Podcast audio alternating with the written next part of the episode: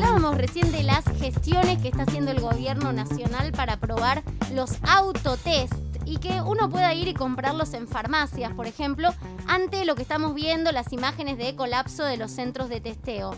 Dicen desde el gobierno que está avanzada esta gestión y que se está trabajando con la ANMAT, que se está en una etapa de análisis previa a que podamos ya tener estos test en la Argentina. Bueno, para hablar de esto justamente estamos en comunicación con María Isabel Reynoso.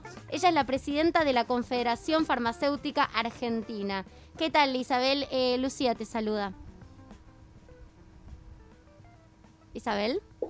Sí, sí, hola, hola, buenas tardes. Buenas tardes, Lucía Isikov te saluda. ¿Qué tal? ¿Qué tal? ¿Cómo estás? Bien, muy bien. Bueno, Primero mm. quiero arrancar preguntándote en qué etapa está el análisis de la ANMAT para que tengamos los autotest, cuándo se supone que ya podrían desembarcar en el país. Sí, acá eh, el ANMAT tiene para la aprobación de productos médicos, porque el reactivo de diagnóstico es un producto médico, dos mecanismos. Uno es que puede autorizar por emergencia la entrada al país de una determinada cantidad. En este caso puntual, lo que hicieron los laboratorios fabricantes es presentar toda la documentación para obtener el registro.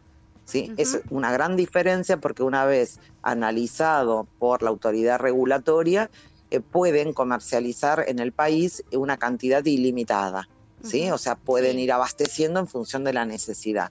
A diferencia de lo que es que te aprueben por emergencia la entrada de una determinada cantidad como pasó hace unos meses atrás, que recordarás que había traído una partida que era de uso profesional, dispensa en farmacia. Esto es diferente.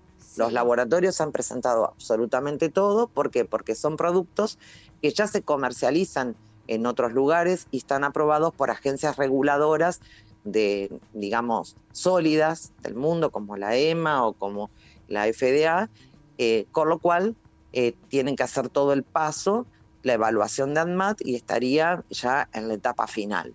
Bien, y en este sentido vos decías cuántos laboratorios ya están anotados, digo, avanzando para esto, y el valor de los autotest va a ser el mismo en todo el país, eh, ¿está esa garantía? Sí, sí, hay documentación de tres laboratorios, hmm. ¿sí? En principio, pero esto es como cualquier medicamento o como cualquier producto médico, eh, puede presentarse cualquier laboratorio y seguir los pasos rigurosos que tiene nuestra agencia reguladora, la Dirección de Tecnología Médica, es la que se ocupa de la evaluación, y cualquier laboratorio que tenga, digamos, la aprobación en otros lugares y que presente toda la documentación, a futuro también puede ingresar, o sea que no es restrictivo, ¿sí?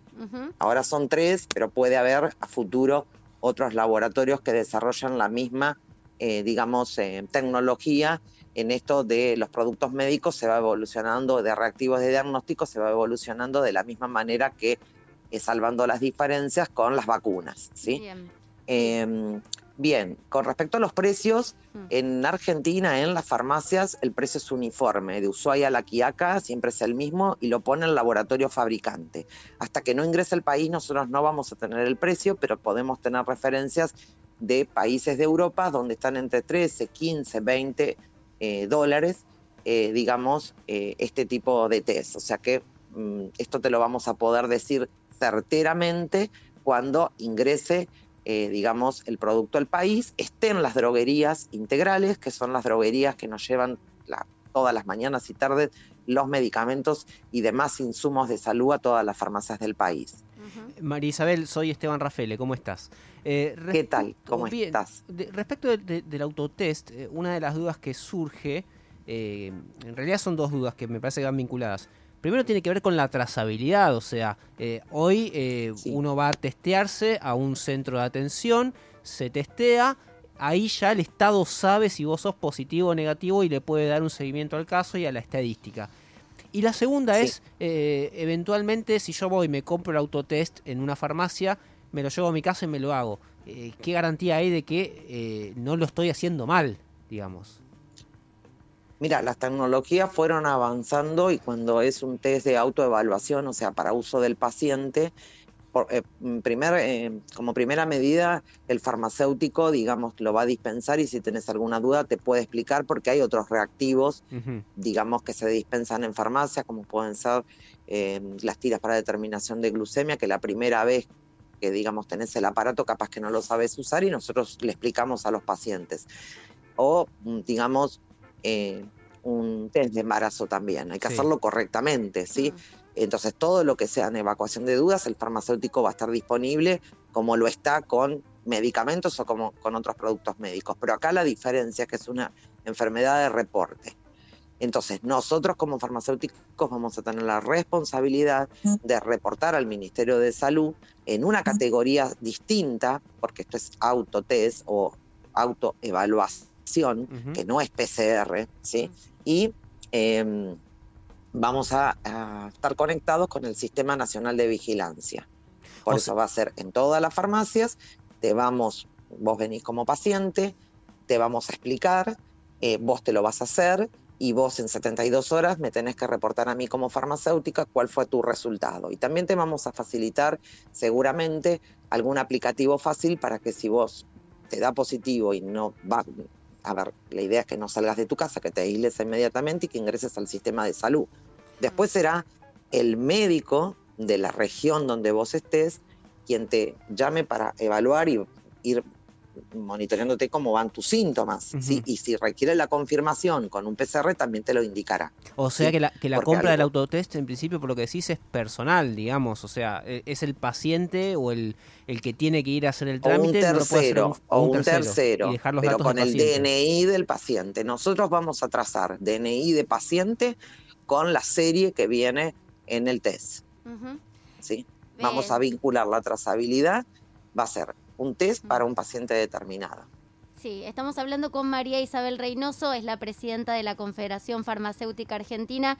Bueno, en este sentido, María Isabel, hoy hubo algunas críticas del ministro de Salud de la provincia de Buenos Aires, Nicolás, Nicolás Kreplak, que dijo que tienen muchas dificultades estos test y que su uso puede llevar a la pérdida de control sanitario y de interpretación. O sea, ustedes dicen que se va a poder garantizar la trazabilidad. Ahora, ¿qué pasa? No, no, no, no queda dependiendo demasiado de eh, cómo lo, lo vende y, lleva eh, adelante el sistema cada farmacia y después cada usuario. O sea, no, no, es el usuario, por lo que vos estabas explicando, el que tiene después que reportarlo, sino el farmacéutico.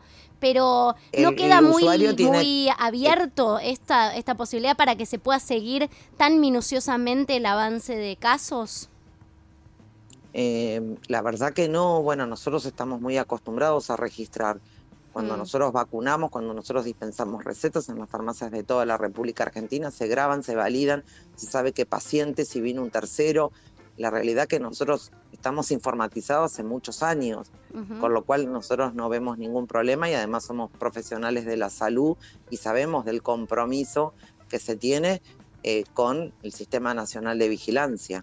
Eh, para que quede claro eh, cómo es el procedimiento, porque se habla de un procedimiento sencillo, de hecho vimos imágenes seguramente eh, estos días de cómo se utiliza en otros países, es una persona que tiene que comprar el autotest, ponerse el hisopo y después, ¿cómo es? ¿Los resultados en cuánto tiempo te salen? ¿Hay distintos modelos de este test o son todos básicamente iguales? Es un cassette y en unos minutos tenés el resultado. Hmm. Eh, digamos, muchos son con dos líneas, como si fuese el test de orina, y después también es el compromiso. Nosotros le vamos a entregar al paciente una declaración jurada, como dije, y va a tener dos opciones para poderlo hacer con un aplicativo que es muy sencillo, hmm. porque nosotros atendemos pacientes todos los días. ¿sí? Hmm claramente. Quizá el ministro no sepa que en las farmacias de la provincia de Buenos Aires nosotros teníamos que anotar a los pacientes que venían que no se sabían anotar en el vacunate y los ayudábamos. Entonces la realidad concreta es que, bueno, eh, la farmacia es un centro de referencia para un montón de pacientes y tiene una cercanía y una confianza, eh, eh, digamos, muy, muy, muy cercana. Con lo cual, eh, nosotros estamos convencidos que el farmacéutico va a hacer un buen trabajo en esto y todos tenemos que colaborar para que se, eh, digamos, termine esta pandemia. De la misma manera que también ofrecimos las farmacias como centros de vacunación.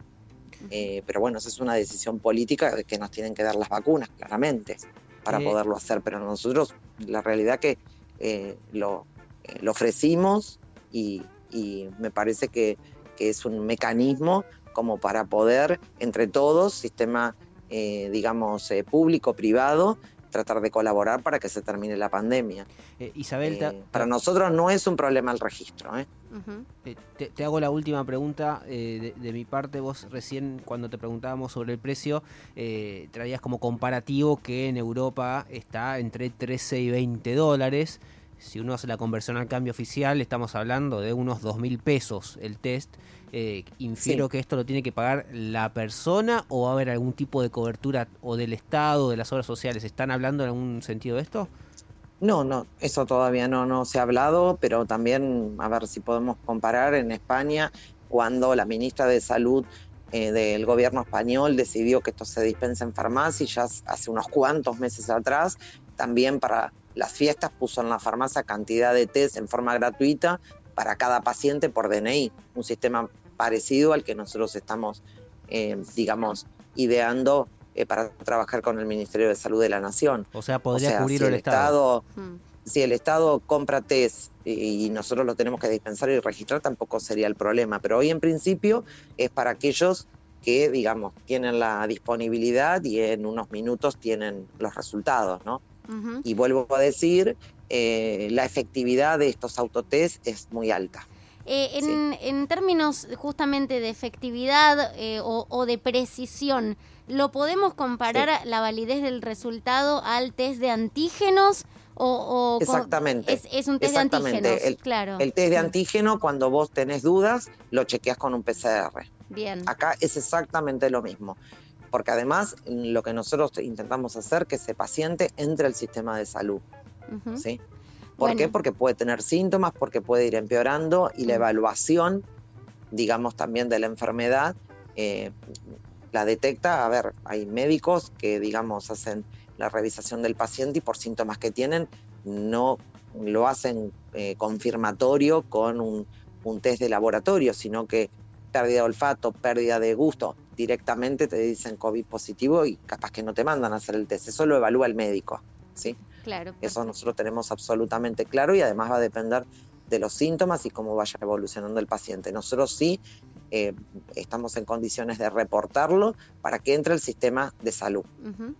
María Isabel Reynoso, presidenta de la Confederación Farmacéutica Argentina. Gracias, María Isabel, por tu tiempo. No, no, gracias a ustedes. Buenas tardes. Hasta luego, un saludo.